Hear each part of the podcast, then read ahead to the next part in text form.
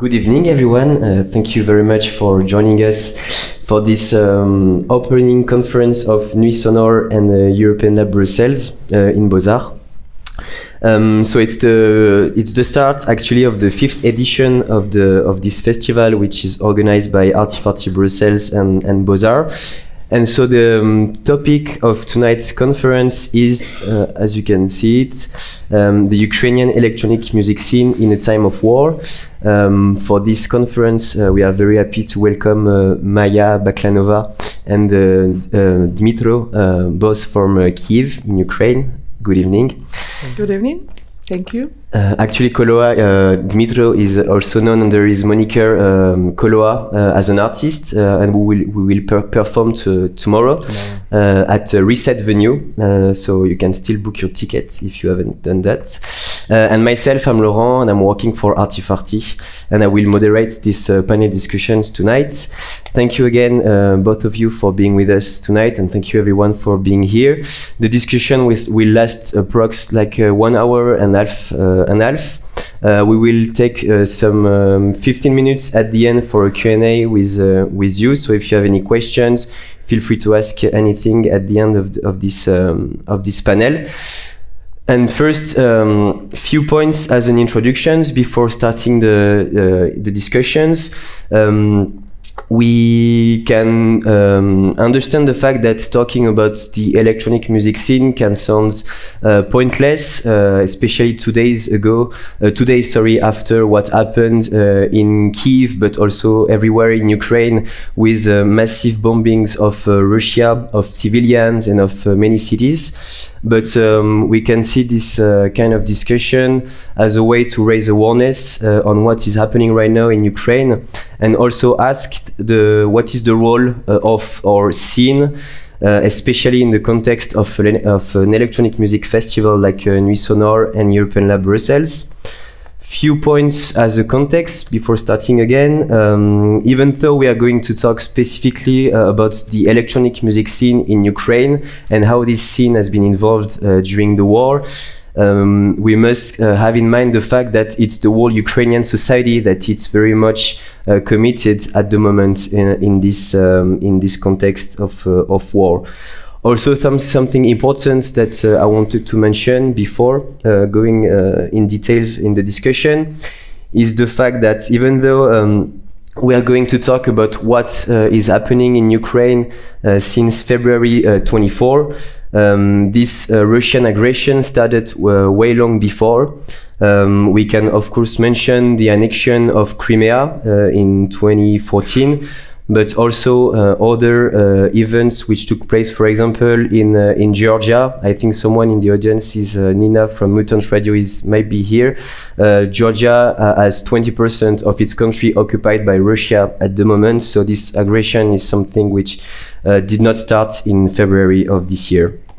So our discussion will um, therefore explore how artists from Ukraine and how other stakeholders from the electronic music scene are um, be, have been active since the beginning of the Russian invasion of February uh, in helping their country and uh, and citizens of Ukraine, uh, whether it is through fundraising events, compilation, citizen rave to collectively rebuild destroyed Ukrainian heritage, like with the Repair Together uh, movement that we will uh, discuss. Uh, also, the composition of patriotic song, as um, Koloah is is doing. Everyone is in, in this scene. Sorry, is taking part in the war efforts at their own level to help the country according to their uh, know-how, their expertise, or their network. So this is what we're going to uh, explore during this uh, conference. And for that, uh, we have uh, Maya and Koloah with us. And um, just to start, uh, I will ask you to uh, present yourself first and also explain to the audience what has been your personal uh, trajectory uh, since February uh, 24. Um, so maybe Maya, if you want to, to start with, with yeah, that. Sure. Thank you. Thank you, Lauren. Uh, thank you so much for coming and thank you so much for having me. It's uh, really important to talk about that, uh, especially in Brussels, where right now, for example, the summit with um, Ukrainian um, Ministry of Defense and ministers of defense of NATO uh, is going on right now. And right after seven months of the war, they just decided to talk about uh, protection system for our sky. And with this motto, we went to uh, demonstrations in the beginning of war, and we asked hardly uh, to protect our sky in the beginning of war. And just seven months after, and especially after this uh, terroristic uh, shelling, uh, which happened on Monday, um, this uh, discussion just started to take place. And uh, I think electronic scene and cultural scene in general is also very important um, in this war, and we will discuss it during this uh, half one uh, hour and a half. I'm Maya um, Baklanova. I'm a journalist, as uh, mentioned here. Also, like I'm involved in electronic music scene since 2014, uh, when the war started and revolution happened. I was uh, I was involved uh, as a copywriter in a Closer Club it's like really important also and big club in Kiev. Uh, then I was a co-curator and communication uh, manager of Cxema. It's a big rave uh, rave movement for like 5,000 people where Dima also played. Uh, and a co-founder of uh, Tide magazine. The project already is closed, but it's like also kind of important uh, Kiev-based project. Um, how it happened on February 24, for us, it was a tension like for a month before 24th of December, and this tension was uh, like escalated day by day. And then CNN published an important article where they mentioned where and how Russia will um, will attack Ukraine, but we still didn't believe in it. And we still continue our like activities. So for example i had a date on like a night before the war started. This night like four hours before and we planned events we did our best to do that we printed posters and so on and no one expected that and in the morning i woke up uh, when sh- sh- shelling started, um, and I was alone at my home, and then I started to talk with my friends. Did you also hear it? And actually, shelling, you will not uh, confuse with anything else because you also feel the vibration, and it's not just like uh, sound sound or much, something. Much, much more, yeah. Yeah, it's not just the sound you hear outside; you also feel it and then we started to um, to to think what we're gonna do because before that everyone uh, of course read about it and read about that we need to have like emergency backpack. And of course i didn't because i didn't believe in it. And then i started to like grab my stuff to this emergency backpack and this stuff was such not not important. And also during this time i realized that the most important thing is your life and nothing else. Like even documents you can cross the border without the documents. uh, at that moment. And then we went to the shelter and the club was as a shelter because we had uh, safe space there.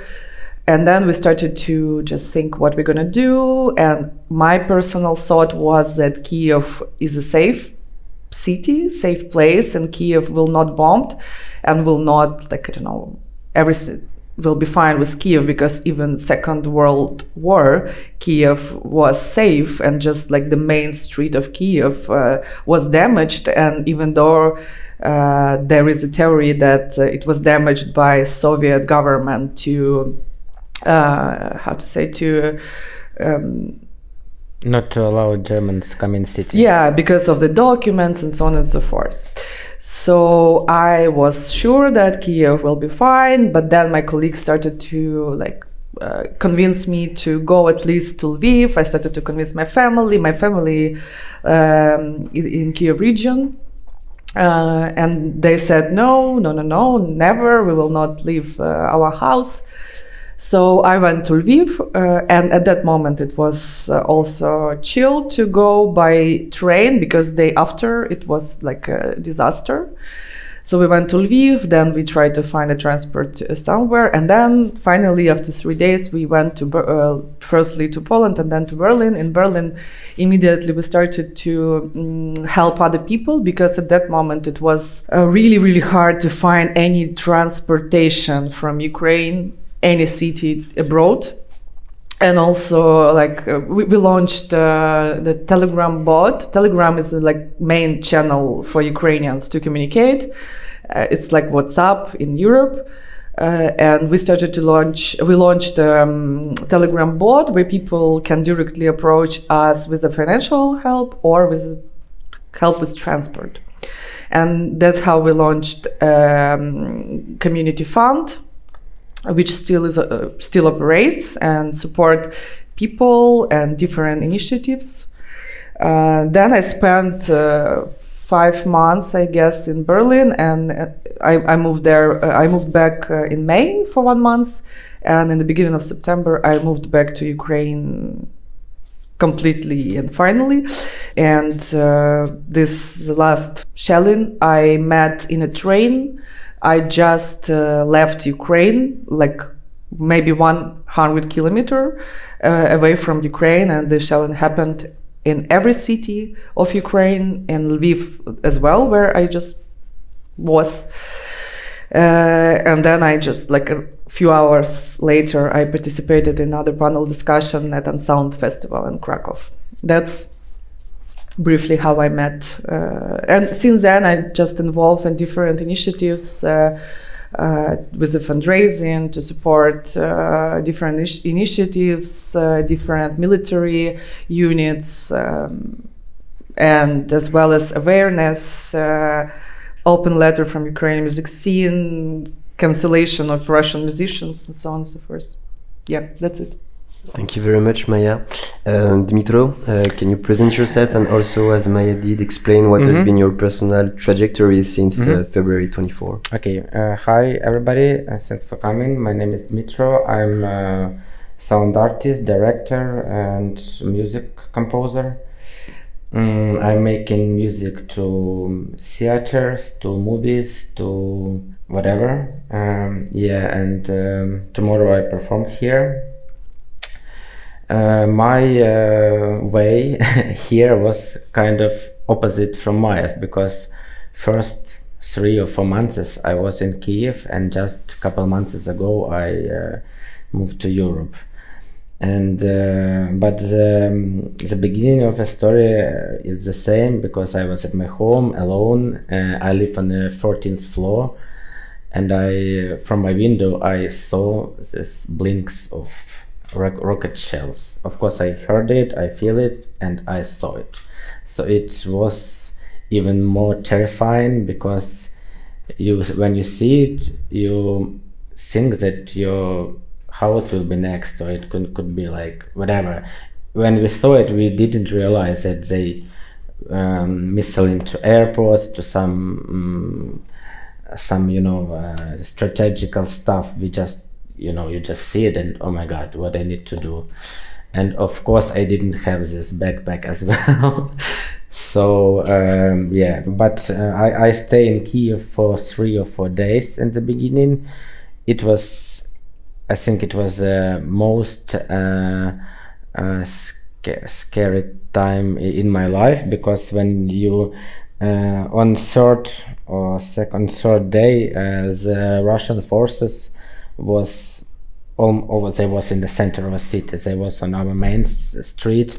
They was uh, 400 from my uh, house. And we heard the shooting we heard this tank shoot. So um, it was uh, the time when I when I realized that okay today I might be died or something like that. And uh, then uh, I was scary as fuck. And uh, I start to somehow think about to move from Kiev to east part of Ukraine because it was more or less safe. And I find a car and then I move there. My road takes me 46 hours uh, with cat and to go uh, to east side of Ukraine and did a funny thing about the scenes that you have with you because I have a big studio in my apartment and obviously in the beginning I start to packing my uh, smallest synthesizer into my bags and then um, mm, I realized that I don't have space for warm quads and it was the winter and I was just I moved my out synthesizers and um, packed uh, three cords, uh, trousers, socks, hat, and uh, two cords on myself. And uh, it was my best decision in my life to take is with me because there was a scene that I was used for three months. I have I, I didn't have anything besi- besides this scene. So my synthesizer was like useless, obviously, uh, and these chords maybe saved my life because there was a time when I sleep just you know in a, in a corridor, but in a in the hall, yeah. yeah in a hall in some house so it was yeah it was uh, yeah, and then I moved to east part of Ukraine and um, west, west, west, west, west, west. Oh, yeah, west. Sorry, and spent there like months, even more, uh, months and a half. Yeah, did a lot of things. Like my friends make that uh, big fund, and uh, they based in Lviv.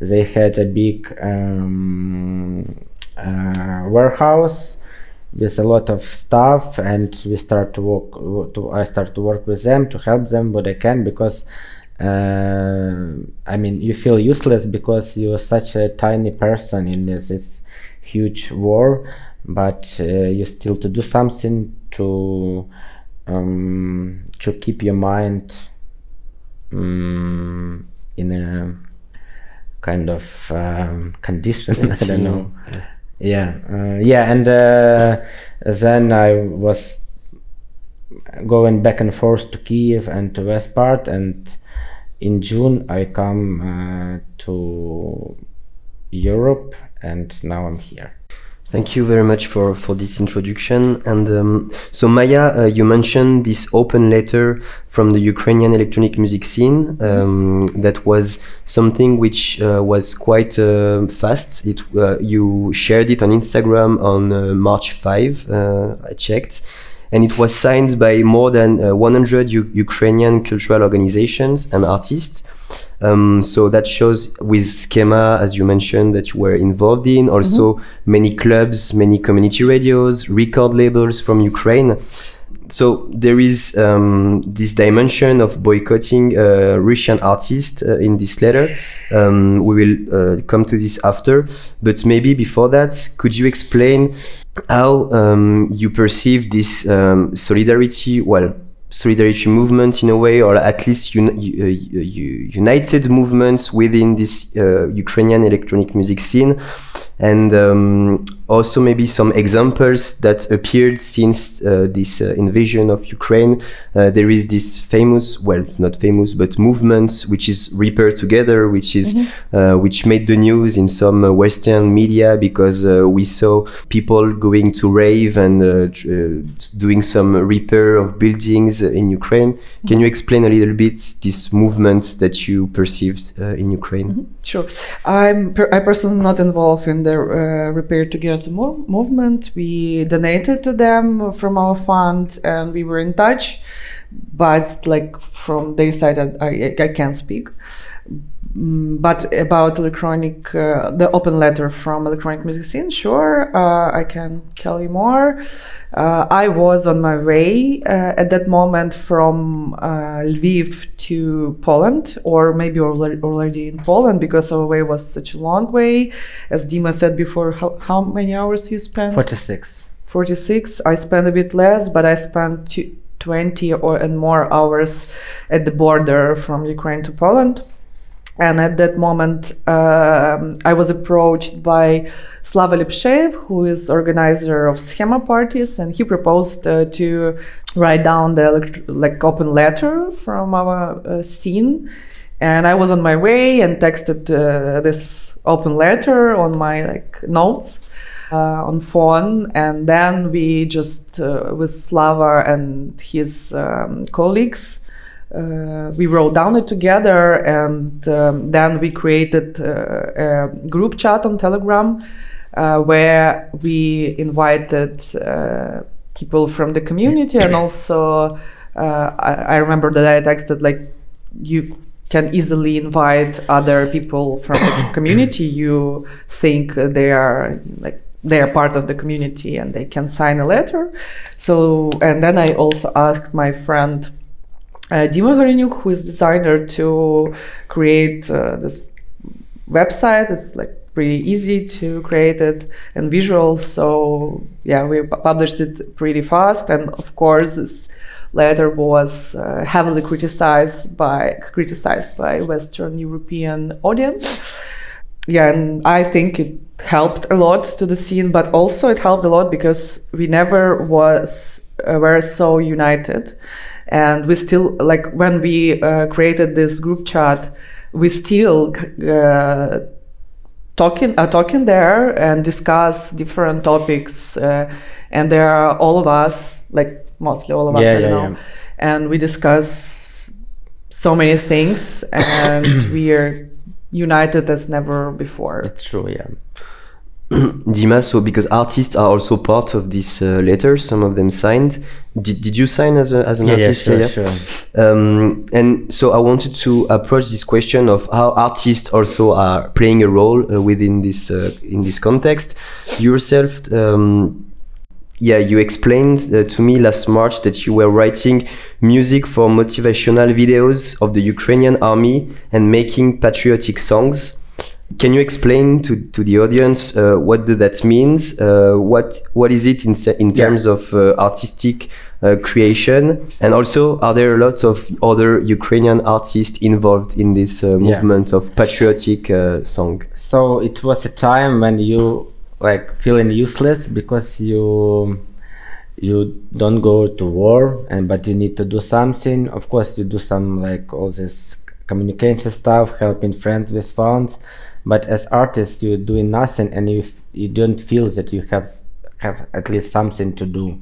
I mean, as as an artist but then uh, I am making a lot of like uh, commercial stuff, like music to TV shows, to movies, to theaters, and I work with a lot of uh, like production houses, uh, a lot of uh, agencies, and uh, they begin to a lot of agencies begin to cooperate as well and make these patriotic uh, videos about army, about like heroes. We have this Ghost of Kiev. We had a lot of like kind of heroes. This uh, tra- tract, um, uh, тракторні війська, як це сказати?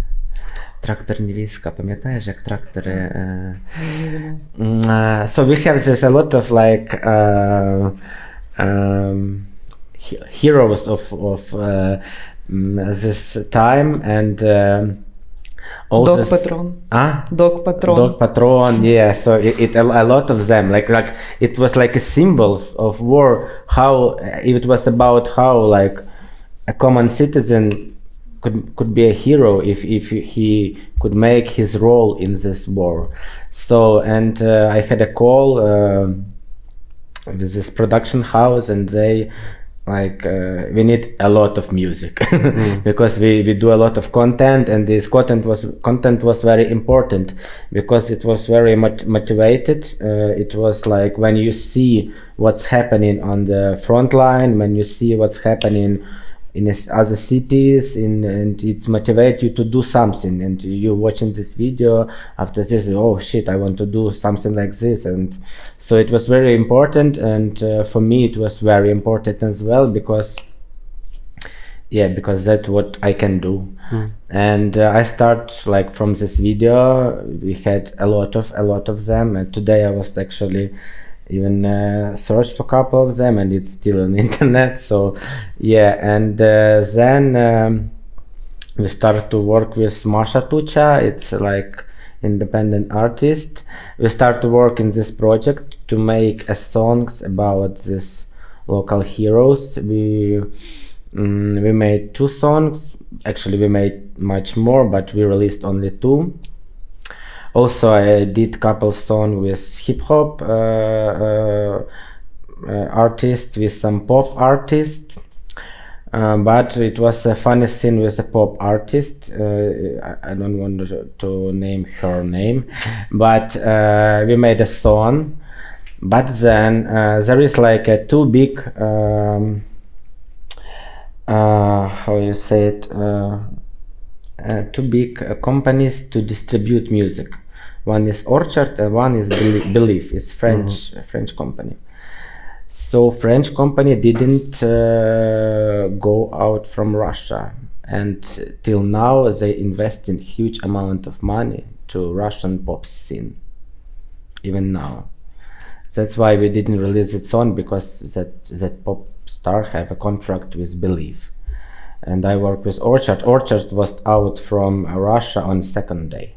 They closed his office and tr- tr- tran- transfer all uh, workers to Poland office. Um, and believe uh, still now in Russia and they, they are only one distributor and they have now all uh, market. That's why they say they stay because they grab all artists and start to invest in and grab all money from. So basically they are only one distributor in Russia right now it's believe Don't So work with belief. yeah don't work with belief because I. yeah so uh, so that's what my role that's why what i doing like did till july i mean maybe till august And in terms of like uh, since the, this uh, February 24, uh, you told me just before the conference you played recently in a famous Berlin club, um, and you told me it was a bit weird to play like uh, yeah in it's, front of. it's still it's still weird to play on the parties i mean i played only three or four parties till till this time and it's weird uh, and I mean now i'm totally focused on um, other kind of performances with other kind of music because i i played at panorama bar in august and it was like my dream like whoa panorama bar. And i was playing and i feel nothing like nothing at all. I feel only tired because it was like five o'clock in the morning and that's the only feeling i had about panorama bar. I, I mean even year before it was like my major um, scene and uh, but now i'm like what am i doing here why, why i'm doing here uh, yeah so now i feel uh, the importance of um, other kind of music and performances And uh, talking about art- artists, uh, Ukrainian artists, Yeah. there are other artists from Ukraine like John Object, uh, who are like directly like. Yeah yeah John Armed on the Forces. front yes, line, yeah and he shared on Instagram uh, what he was doing uh, on the front.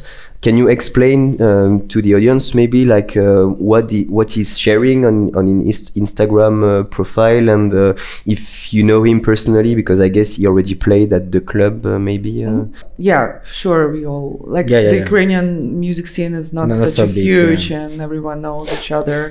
And uh, John Object Timur, his name, he joined armed forces, but he's not the only one.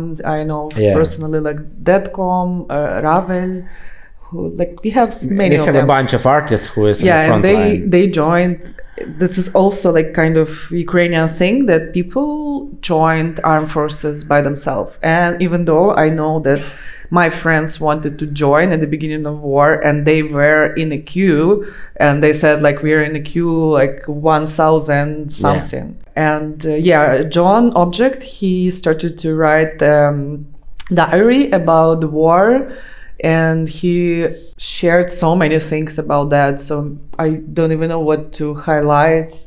If you want to highlight something maybe if, if you follow him. I, I don't wrote anything, but I remember it was quite powerful to read. Uh, like he ex- yeah but i ex- think like i can't share No, no, of- same of course, of feeling course, yeah, because it's it, you need to read his text uh, and yeah. Yeah you he- just need to check it because Yeah, it's, check on it's pretty big and it's very deep.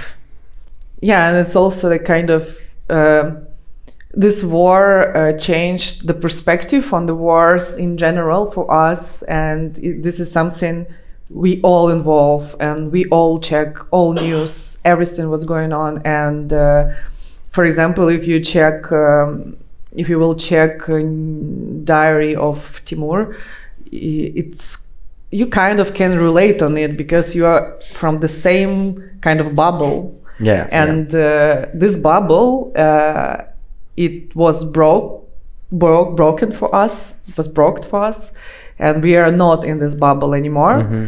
And that's how you can feel it uh, reading this uh, diary. Um, so yeah, please check John Object's uh, in Instagram. It's very very strong uh, thoughts there. Um, also mentioning artists, uh, I would like to talk about record labels because the club um, you mentioned, Maya, uh, also launched uh, a record label called uh, Standard Deviation, uh, which launched um, a release also a few weeks or few days uh, after the start of the invasion of Ukraine. Can you explain to the audience what has been this initiative, and also because also other record labels from Ukraine like uh, Mys- Mystic Tracks, I think, were involved in this. Uh, In this um, uh, record, um, yeah, release of compilation with many artists, uh, can you explain how uh, it has been built, uh, if you have been involved in the process, and what was the the objective? And then we will talk about the fundraising events, but later.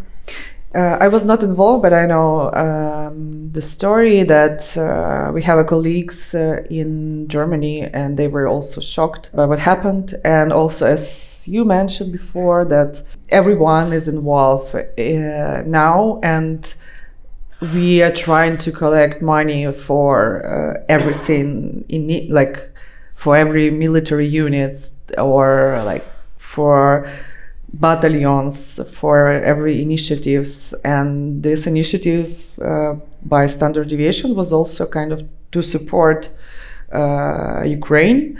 And they asked different artists all over the world from ukrainian artists maybe not such a big names and as well as big names. So i don't remember how many artists there yeah, participated there, but also in the beginning of the war, when it just started, everywhere everyone was in a shock, and every and we felt uh, the huge support uh, from everyone, from all artists. So they just donated the tracks uh, they have, um, and uh, we like standard deviation launched this uh, compilation but i don't remember they mentioned to whom they sent money but i don't remember to whom exactly.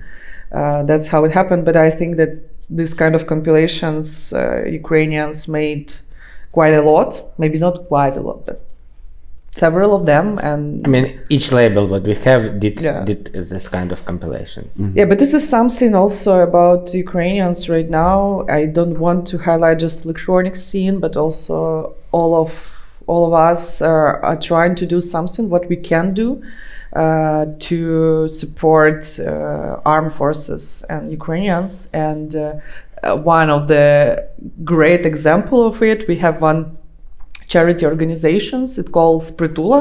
Oh, yeah. Pritula is a, It's it's a- yeah, yeah. showman actually uh, TV from from the TV, and he's like very popular, and he helped, and he had this charity organization from the beginning of war from 2014, and then he launched fund- fundraising to buy Bayraktars. Well, Bayraktars is like uh, drones. um, drones. Drones. Yeah. uh, and Ukrainians collected this money for one day. no, it, uh, you need to, you need to understand context that it's seventh month of war. Uh, people sitting without money, without proper Yeah. work, without anything. And when we, a couple days ago, it was this big missile attack on on Ukraine.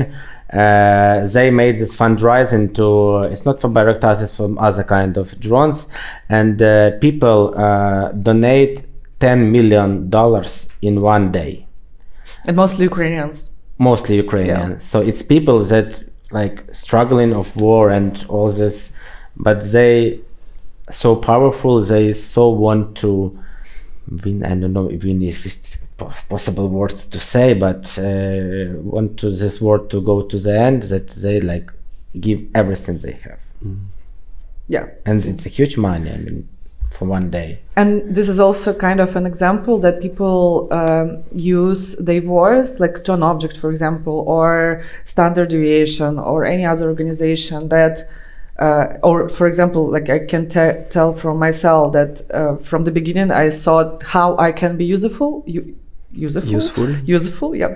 And um, I like in the beginning I saw that maybe I can also join armed forces as a uh, for medical battalion, for example, as like my best friend did it.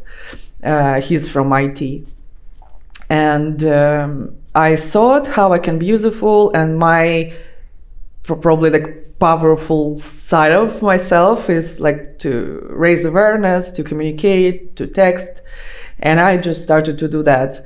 And i think all of us uh, like artists uh, communication managers uh, djs and so on they just try to focus uh, how they can be use- useful for for the victory of ukraine and this is what we are going to discuss because like um, it's also war of influence. And this is also so- social media uh, can be powerful tools uh, in this war. And this is how also you you use your platforms yourself maya. Um, so i wanted to get back to the russian boycott that the open letters we mentioned before was uh, asking. Um, so i'm gonna quote the, the letter for that uh, it was urging people from the music scene to not stay aside and to fight against Russian aggressions together with us. We urge you to cancel all cooperation with Russian artists, promoters, clubs, organizations who do not actively resist the actions of their governments and do not explicitly take actions to stop the Russian military invasion of Ukraine. So this was the um, words in the in the letter. So uh, since then, you have been very active on Instagram, Maya, as I was mentioning in the past months, to denounce the participation of silent Russians, uh, DJs on big festivals lineups, uh, in clubs also, European clubs mainly. Um, first, did you witness any, or did you perceive any change uh, in the past months um, in this, uh, in the way you uh, advocate for this, um for this? Um, and maybe if you can uh, explain the example, because I think it's a, it's a good one for, from the Sensor Festival. Explain maybe what is first Sensor Festival and what you've been doing against or yeah connected with this festival. Yeah. Yeah, first of all, I would like to say that this war started not on February 24. And before February 24, um, the Russian scene was also kind of far away from the reality in Ukraine. And they were never, they were, they were always silent about that, even though we asked so many times uh, since we had some connections there. And uh, they were also always apolitical. And uh, like my experience, it was once. Also, I need to mention that with all our projects, with all my pro- projects I involved, we never cooperate with Russian artists since 2014. Uh, and I know so many artists from Ukraine who never uh, went to play in Russia since 2014. And um, since then, we always ask to be loud about the war, to do something. And in 2016, uh, this is a, about uh, the story about Sensor Festival. In 2016, there was a festival. It calls called Outline Festival from the biggest promo group from Russia. It calls Arma 17. Now it's Club Mutabor. And uh, this festival uh, got cancelled uh, at the day when festival should start. So it was Saturday. Uh, I remember that 15,000 people bought tickets for this festival, and it was cancelled by the government. Um, it was official, of- officially proclaimed in, in the metro stations that uh, outline festival cancelled, go home, blah blah blah, and people were ready to go to the location uh, and to to have a demo at least. Uh, but the promoters wrote down that please uh, uh, don't do any uh, demonstrations and so on. We will return ticket to you, ticket uh, like money to Money you, for money for tickets, and uh, everyone was like disappointed by that statement. And then event after event uh, from Arma 17 got cancelled in Russia. And then they moved to Berlin uh, with the statement that we can't uh, continue in Russia. And the problem was like for me it's really funny because I can't imagine the same in Ukraine and in, like it's just impossible. Um, there was and he still is the one uh, oligarch uh, who is the owner of the biggest Moscow clubs The fanciest one. and not only fanciest. okay. So he is owner of the fancy clubs and as well as underground Russian club clubs. And uh, then he once he approached Natasha Abel, who is a like founder of Arma, uh, and asked her, proposed her to collaborate with him.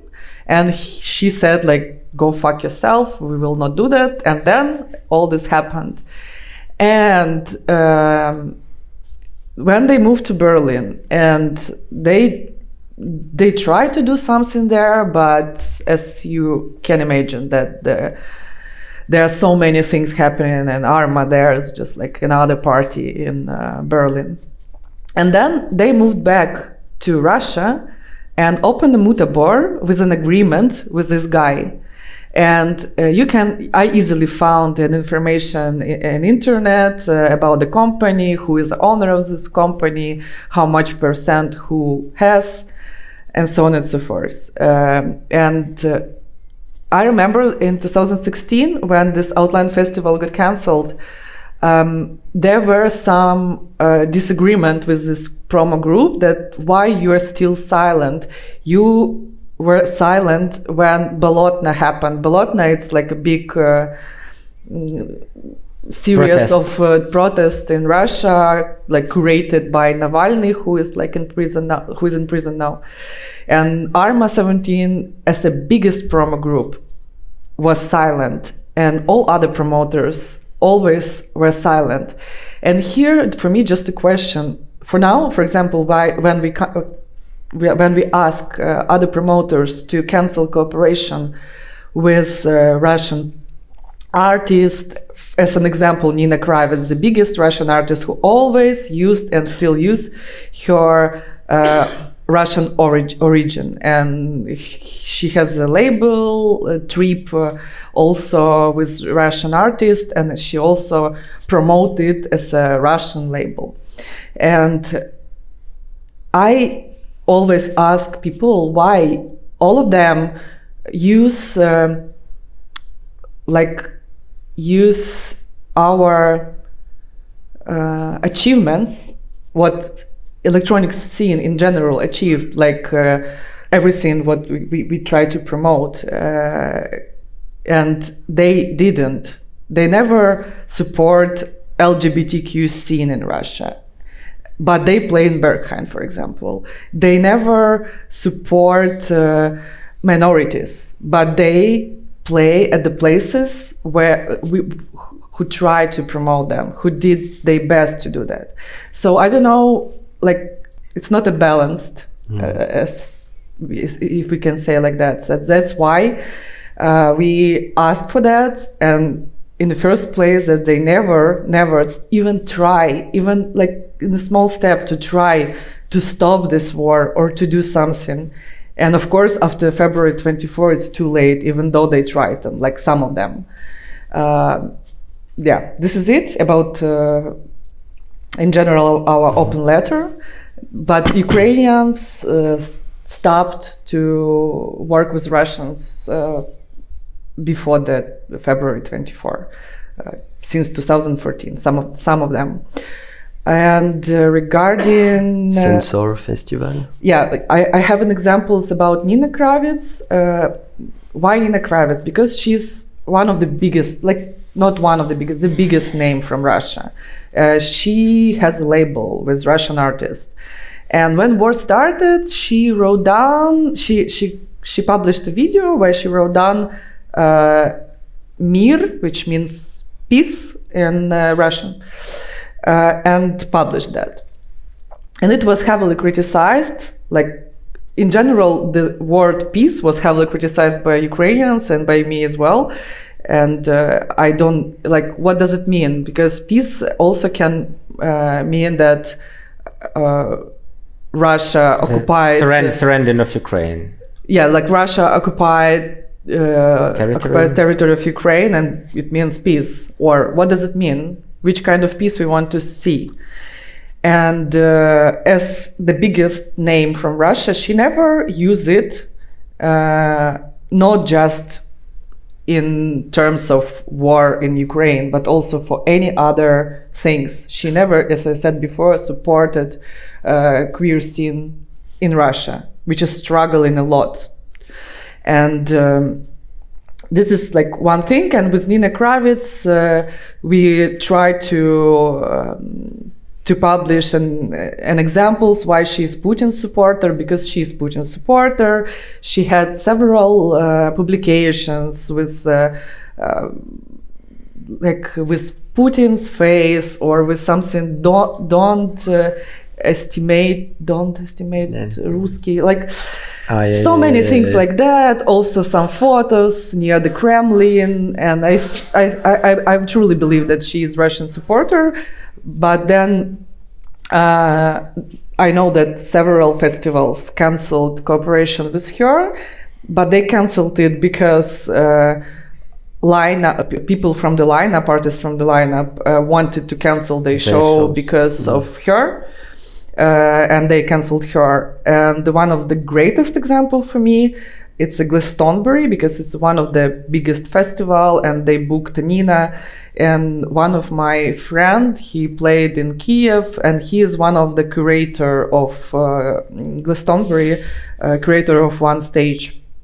And he uh, tried to push this agenda to organizers and in the end they canceled uh, nina kraviz show and invited uh, zelensky to present like zelensky is the president of ukraine uh, speech on to, the to speech on the big uh, screen. screen, Uh, and I think Yeah, uh, it was massive. this, these examples we know, and I don't know, maybe after that, other promoters who didn't announce her cancel it. We don't know that exactly. And with Sensor Festival, this is a festival from Mutabor, Arma 17, and they decided to, to do a festival in Armenia uh, because Armenia, is, as well as Georgia, as well as uh, Kazakhstan right now, uh, is a country. Uh, there are countries uh, who host host uh, Russians because especially after Putin announced mobilization in Russia, they of course moved from Russia somewhere, and Europe, uh, almost all Europe, closed for them. So they moved to Armenia, Georgia, and Kazakhstan. Uh, moved and slash occupied, and. Um, in Armenia, they decided to create a fest to do a festival which called Sensor, and I started to criticize this festival first of all because uh, this is a time of war. And when we were in the shelters where our cities were heavily bombed uh, Arma 17 uh, Mutabor slash they continue their operation and they had a party on February 25 in Mutabor February 25 they had a party. And um, then they were just silence silent silent silent they never published any statement anything uh, to support ukrainians. And then they just moved to armenia and to create this uh, sensor festival. And uh, that's why it was criticized by us also without any uh, anything uh, in support of ukraine. And second one uh, I criticized it personally because it didn't support Armenian scene. They invited uh, 50 or 60 percent of Western European promoters, 30 percent or 40 percent of Russians, and maybe two or I don't know three artists from Armenia. I don't know how they support Armenia in this case, but they said they did. And then, yeah, I tried to raise awareness about this festival. That first of all, it it was made by Mutabor. The owner of Mutabor is Russian oligarch. This Russian oligarch uh, has an Instagram, and on on Instagram he supports the war, supports the war like openly.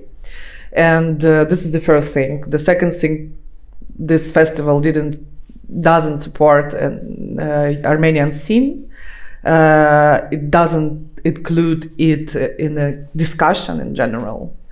And third one, uh, this organization never supports Ukraine and with this festival as well. But of course, they are anti-war.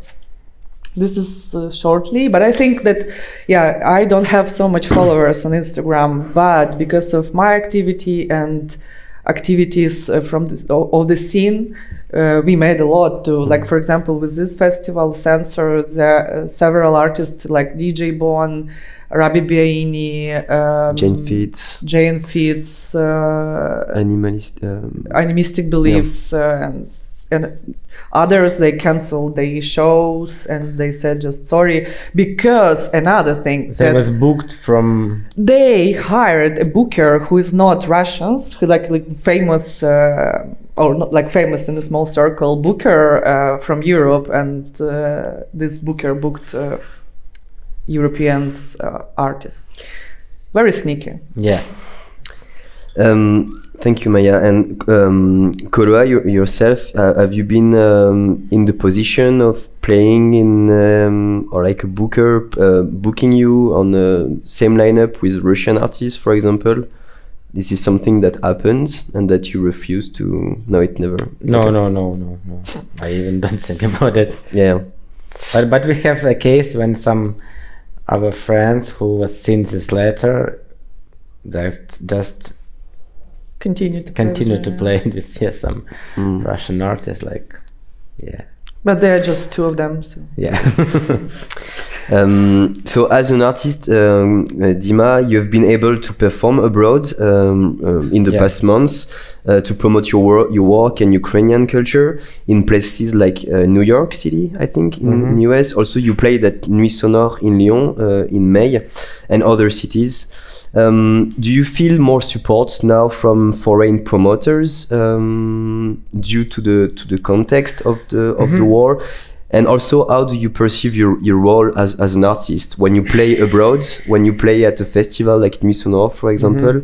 What's yeah, what's your your role? yeah you know according to some, you? now sometimes you feel that you play only because you're Ukrainian and only uh, but not because you're like artist when you own music and this kind of very I even don't know how to react on it because uh, from one hand, okay, they giving me a voice. From other other hand, they invite me only because I'm Ukrainian, and not many Ukrainian artists, male artists, now in Europe because as you know, it's mobilization. It's pretty hard to get this. Uh, um, Visa paper or like um, kind of uh, app- appointment to to uh, be in Europe. So that's why it's. Um, I don't. I don't feel like I, I. I don't feel like it's about support. It's about some uh, quote. There is a word. Quota now. There is some quote that some festivals, some venues need to have Ukrainian artists, and that's all. I think they even may don't know who is it or whatever. Just we need some artist, put him here, and it, it will be okay. We make peace, you know. So it's a tough, tough position, and um, it's hard to be relative on that. I know. And and do you feel that your role as an artist is when you play abroad is to promote this uh, Ukrainian culture because like you have this show tomorrow. which- yeah, I so- mean, when I when I have this kind of show, I feel it. But when I have only like boom boom party, I don't feel it at all, at all because it's it's not about that. It's it's yeah. o- it's almost it's almost about that quote that we need Ukrainian artists, Mm. and that's why I want to have less this kind of shows. Uh, but yeah, when I play shows like well tomorrow, or I I played it Nuits Sonores as a Lyon, in May. or uh, recently I was in Bulgaria in Big Just conference and played a show there. So this since works really well, and because um, this kind of shows have this kind of discussions, and we can speak not only show some you know stuff, but we can speak, we can uh, tell a story, what's happening, and uh, how European people need to react somehow on it and um, so to make to make a right uh, direction. Uh, so yeah, only with this kind of shows, I, I really feel that it it uh, can be powerful weapon to um, to show some, Raise awareness. uh, Yeah, as Maya yeah, was. yeah, yeah. And, and you, Maya, like uh, when we talk about events, um, there has been quite a few fundraising events uh, for Ukraine in the past months all over Europe. One took place actually in in Brussels um, in March, I think, uh, or April, which was United for Ukraine. Um, so there is there are these fundraising events, but there are also um, other kind of events. You mentioned you are coming back from Unsound um, a uh, few days ago. Um, also, you have a friend in um, in Berlin, that's Mariana Berezovska, that we welcomed at European Lab in May. Actually, she organized letters to Kiev in Berlin recently um, to celebrate the Ukrainian uh, and Kiev culture there. So, what's the role of cultural events, uh, according to you, abroad, uh, in order to raise this uh, awareness? So, but maybe if you want to talk about the fundraising events and then the other kind of events, or both at the t- at the same time. Yeah, um, I think that all events to support Ukraine and Ukrainian scene uh, has and uh, haven't had before uh, just like the best uh, intention. Uh, but not all of them were uh, organized uh, very well, and um, I don't know if I should tell great good examples or bad examples. In general, the idea is great, but how to implement this idea is another question. And uh, as I said, as Dima said before, um, from one perspective, that now it's uh, for some uh, promoters uh, is just a they they want to be social responsible. Uh, they want to be like um, the good promoters, and that's why they uh, invite Ukrainians, and that's good. That's perfect, and I appreciate that. And from another hand, uh, we faced a lot with very weird situations, and uh, it's not about social aware- awareness. It's just about to uh, I don't know to do something to support and to have a good reputation, but not about support or something like that. And as an examples, uh, was invited uh, to discussions, and in, in on a day of discussions, I read uh, name of moderator, and this moderator was Russian. It was March. Uh, it was like the beginning of war. I was so emotion emotional, and uh, I don't know how you can invite Ukrainian person to participate in some discussion and make moderator uh, Russian person. And even though they didn't ask me if it's okay for me. And it was also very popular in the beginning of the war. I think now uh, people learn a lot uh, about that, but especially in Berlin, everyone tried to organize some events, uh, some conferences with Russian and Ukrainians, and to put peace in between. And this is a really bad approach it's a- because it's uh, the worst.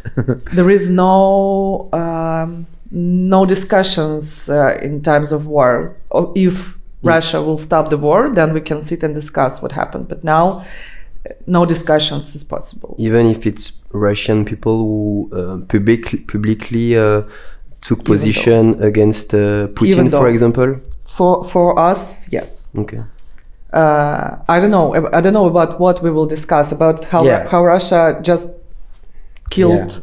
For example, on Monday they killed doctor uh, who was in the center of Kiev. She went to the hospital by her car, and this hospital calls Ahmadi- Okhmatdyt. Uh, it uh, main it's like- children's it's uh, main hospital, children like a huge and- one. and she was a doctor who made the transportation of Kostny mozg. Yeah, How to translate? how, I don't know how to.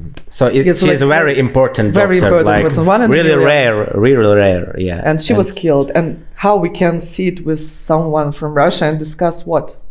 Like I don't know Yeah, what's the point? what's the point of this discussion, and um, how they were silent maybe later, and. Um, this is one of the example. Also, um, I can talk about Berlin scene a lot because I was there and I, there there is the biggest electronic music scene. And for example, they invited in the beginning of war uh, Ukrainian mm, musicians, uh, artists. Um, usually fee was around like 300 euros and for the 300 euros they also ask for exclusivity exclusivity means you can play at this event and then in berlin you can't play uh, for the next like two or couple three weeks, weeks yeah Couple one week weeks. before one week after kind of it's like the best uh, yeah, yeah, it's the thing. best. Yeah, yeah, yeah.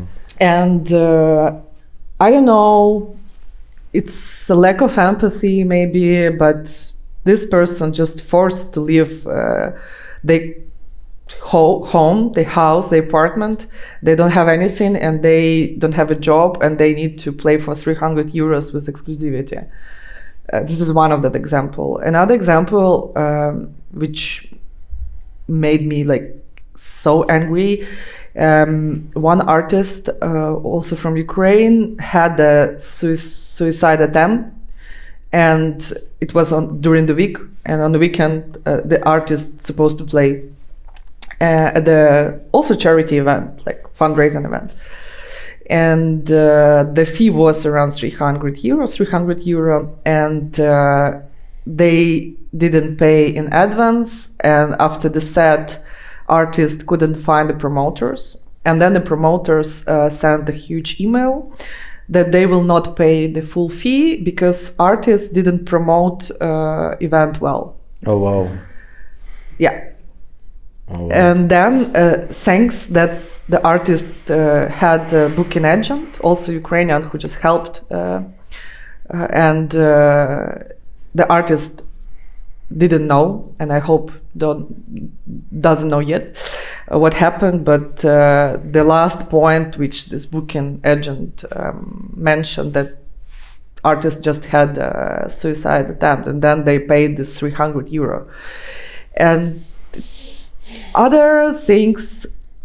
So how i see the best um, mm, approach to do fundraising events for ukraine also like for example fundraising uh, event for uh, to support ukraine. Uh, promoters invite ukrainians uh, to whom they didn't pay because this is fundraising event but at the same time ukrainian artists really need money at the moment. And of course they will agree to play uh, in this event. But at the same time i think maybe even 100 euro Yeah, you yeah. can pay uh, for the job.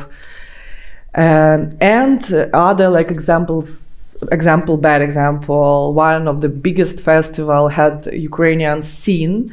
And this is for me also kind of weird when you have a festival and you do ukrainian scene and you put this scene somewhere outside. It was outside. It was rain. It was dark. The scene was with Empty. a, with a really bad light and under the heavy rain. And this is kind of approach they had. And uh, for me the best approach is to invite ukrainians as well as other artists as well as i don't know jeff mills on you one invite level, and, yeah. and have and pay them the same fee. And it's not just to ukrainian artists by the way. Also after Unsound i can share more experience about other eastern european artists. Uh, and uh, to not put them somewhere in the corner dark corner just to have this uh, in your lineup. And we are we are good. We support ukraine. We support ukrainian artists somewhere in a dark corner. Uh, yeah to put in the lineup with in in equal um, I don't know place with other artists to pay equal fee uh, with other artists. And that's how you can support Ukrainian artists and support Ukrainians in general. That's if you have any fundraising events and also one of one important thing if you want to do any fundraising event uh, or like something connected to Ukraine or Syria or Palestine or whatever it's better to invite a local advisor from the scene to just help you how to better to communicate, how to better approach artists, and so on and so forth. Thank, thank you, Maya. Um, I have one last question, uh, and then we will open the Q and A. So if you have any questions in mind, feel free to to ask. Someone will come with a with a mic. Um, but it, and it is something you already started to approach. It was it was how we as Westerners uh, from Western Europe, we can help um, uh, Ukrainian artists, uh, but not only Ukrainian artists, like uh, Ukrainian more generally. Um, one thing we shared on the social network of Nuits Sonores Brussels, a link uh, to. Um, with many different uh, um, uh, fundraising campaign uh, launched by Ukrainians. This is a link that Standard Deviation shared, I think, at the beginning of the war. Um, but um, maybe before opening the Q&A, um, how can we help uh, both from the um, cultural organizations but also more globally as uh, citizens? Um, what can be done in order to support you and to support uh, ukraine? Dmitro, if you want to as as an as art also how can we support artists like uh, um, i don't know uh, buy a music of artists, uh, ask artists to play on the venues. Uh, I mean, Maya Maya said a lot of uh, good things here, but. Um, yeah, there is a, a lot of a much more connection between like artist and um, listener, like labels, like um, uh, uh, Mm, Bandcamp stuff, mm-hmm. where then raising money each first Friday of a month and give it straight to an artist. So this kind of initiatives is very important, and it's a lot. Uh, I'm, I'm, not. I can't even tell them all, but there is a lot some uh, uh, since. So yeah, I mean it's not about general. It's about like yeah, straight art okay. about artists. Yeah, I can um, add something. I just came uh, from Unsound Festival where uh, I participated in a panel which calls uh, Eastern Promises, and there were uh, people from uh, Polish scene, Ukrainian scene, and Hungary. Uh, one person from Hungary, and we discussed in general the situation in Eastern Europe, and um, two person, uh, two people. Uh, one uh, girl from Oramics uh, organization, uh, Paulina. She presented um, research they did. Uh, how in, in percentage it was very good graphic you can check it on instagram the instagram oramics um, and, and, they presented research they did how many like they, they choose uh, resident advisor, Fact, Mag- Fact Magazine, and someone else. I don't remember. Uh, mixes, mixed series, and how many uh, Eastern Europeans participated, Western Europeans participated, North Americans, and like other countries. And in percentage, percentage will shock you because it's more than 50% uh, of uh, West, Western Europeans. And um, like what we should do to be heard? This is the main question. And for us also was main question why we need a war to change something. I think with this group of people with whom we had discussion we will continue our uh, partnership to to do something to to be visible for other europe which is more privileged than uh, than we are and uh, in terms of uh, Ukrainian scene and Ukrainians, how to support, first of all, to not uh, gaslight. this is uh, what we faced at the beginning of war and still face, especially in Germany. Like maybe because I was there. but gaslighting, it's like the main thing. For example, how you need to talk about this war, how you need to think about this war. Once one organization, like really, really big one and really important in Germany, in Berlin, they proposed uh, us to make a statement on the printed edition, and then they started to um, edit the statement with it. To edit the statement and to add on the Russians' war, Putin's war and I think this is gaslighting, and uh, and I, I faced it a lot. Um, and the first thing is just listen. Don't try to patronize. Don't try to teach. You never experience the same. It's the first, the biggest war in Europe since Second World War. You don't know how how to feel, and you never first you never was forced to leave your home and you never was under shelling if of course you are like not journalist or some or military people who participated in some war wars. And uh, this is like probably the most important thing is just to listen and to try to understand and to try to not teach. Um, and um, with that like what i said before to try to put on the lineup equally, to pay equally with other artists. And uh, when you, if you're a booker, for example, or editor of one magazine, just to check how many you, like Western European artists you invite, how many Eastern European artists you, you invite, how many black people you invite. It's like, in general, it's really easy to make it equally. You just need to be focused on it, and that's it. And uh, if you want to support Ukraine, uh, it's still relevant. If you donate even two euro for organization you choose, try to donate to Ukrainian organization because when you donate to Red Cross or uh, yeah, like uh, something like that be yeah, because yeah. they they they don't help Ukrainians at all, at all. and it's just like you you donate somewhere to some bureaucracy, bureaucratic wor- uh, work, and so on. Try to choose Ukrainian organization. We shared a lot of them. We shared all like usually uh, some of them who collected money for different military units for medical battalion if you don't want to support army uh, i also can understand like i can't understand it right now but if you don't want you can support organizations like Repair Together who help to uh, repair houses which uh, was destroyed. destroyed by Russians. There were so many of them, so it's it's easy. Mm. Just two euros per month, and you are on the same. like you, you can feel yourself better.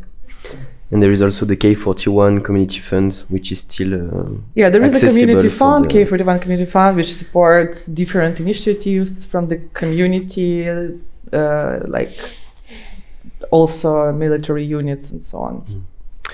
Thank you very much. Uh, are there any questions? Uh, in the, there is one here. I don't know. Wait. Okay. There. Uh, good evening. I have two questions actually. Uh, one is what happened to Closer, the club? Is it still operating? Is it still, and how have the events evolved since uh, February 24th? And uh, the second question might be might be a bit naive, but I'd still like to hear your answer. What kind of future do you hope to see for Ukraine? Uh, Closer Club is uh, keep living. Uh, they make uh, like concert and in Kiev. Also, they made parties in Berlin one time per month in uh, Zenner Club. They may they making quite big events. When they make a first event, it was more than two thousand people come there, and all like promoters from Berlin was shocked because uh, it's a newcomers in the city and uh, it's a not best place to make a kind of party but they did a lot of work with um, some um, um, how you say it? Decorations and all this how how they did in closer. So and cl- club keeps living um, there are no much residents now there in in kiev they're spreading the word but uh, there are ma- there are many new names and uh, they keep doing like uh, concerts and now they start to do like a day parties. So it's keep going they will celebrate their birthday this weekend. No, they move it to. Oh, they moved yeah, it. They moved. To, but it was announced. Uh, yeah, yeah, and uh, as they announced, actually two guests from Europe. It, but they they move it to uh, after this rocket attack. They move it to next month. But they announced first two DJs who come to Ukraine since war started to perform. So it's it's kind of big big scene. And your second question, I think, like very naive answer that we see just a bright uh, future for Ukraine. If to not be so naive, uh, of course, it will be difficult. It will be War didn't st- war don't stop like that. It will be much yeah yeah of course war will not stop like that and now uh, not just the physical damage we have uh, damages but also uh, financial damages so many people moved uh, from ukraine and you can feel it easily so um, of course it will not like the future bright future will not start tomorrow uh, even though if war will uh, stop. But I also think that Ukrainians are really, really believe in it, and all of us really work on it. And at the same time, for now, we have so many grants from other countries. First of all, from US, US supporting not just um, with weapons, but also fi- uh, support financially culture sphere to keep it keep it exist, keep it keep it live. So maybe in a five or ten years, if war will will stop soon, we will recover. But of course, not super soon. Thank you. Thank you for your question. Any other questions? Well, uh, then uh, I think uh, we are done. Even though maybe you want to add anything uh, to that we didn't uh, mention during the discussion. Have Have you ever been in Ukraine? Some of you before? In closer. Okay. yeah. Hope you will come soon. Okay, well, thank you very much. Thank you. Um, Dima, tomorrow at Yes. Reset at uh, 7 seven and seven something. thirty something Yeah, like this thank you both of you very much for uh, this uh, this talk thank you for all of you for being here and um, now um, i think jeff mills will start very soon so you can appreciate it thank you very much Thank, Thank you. you.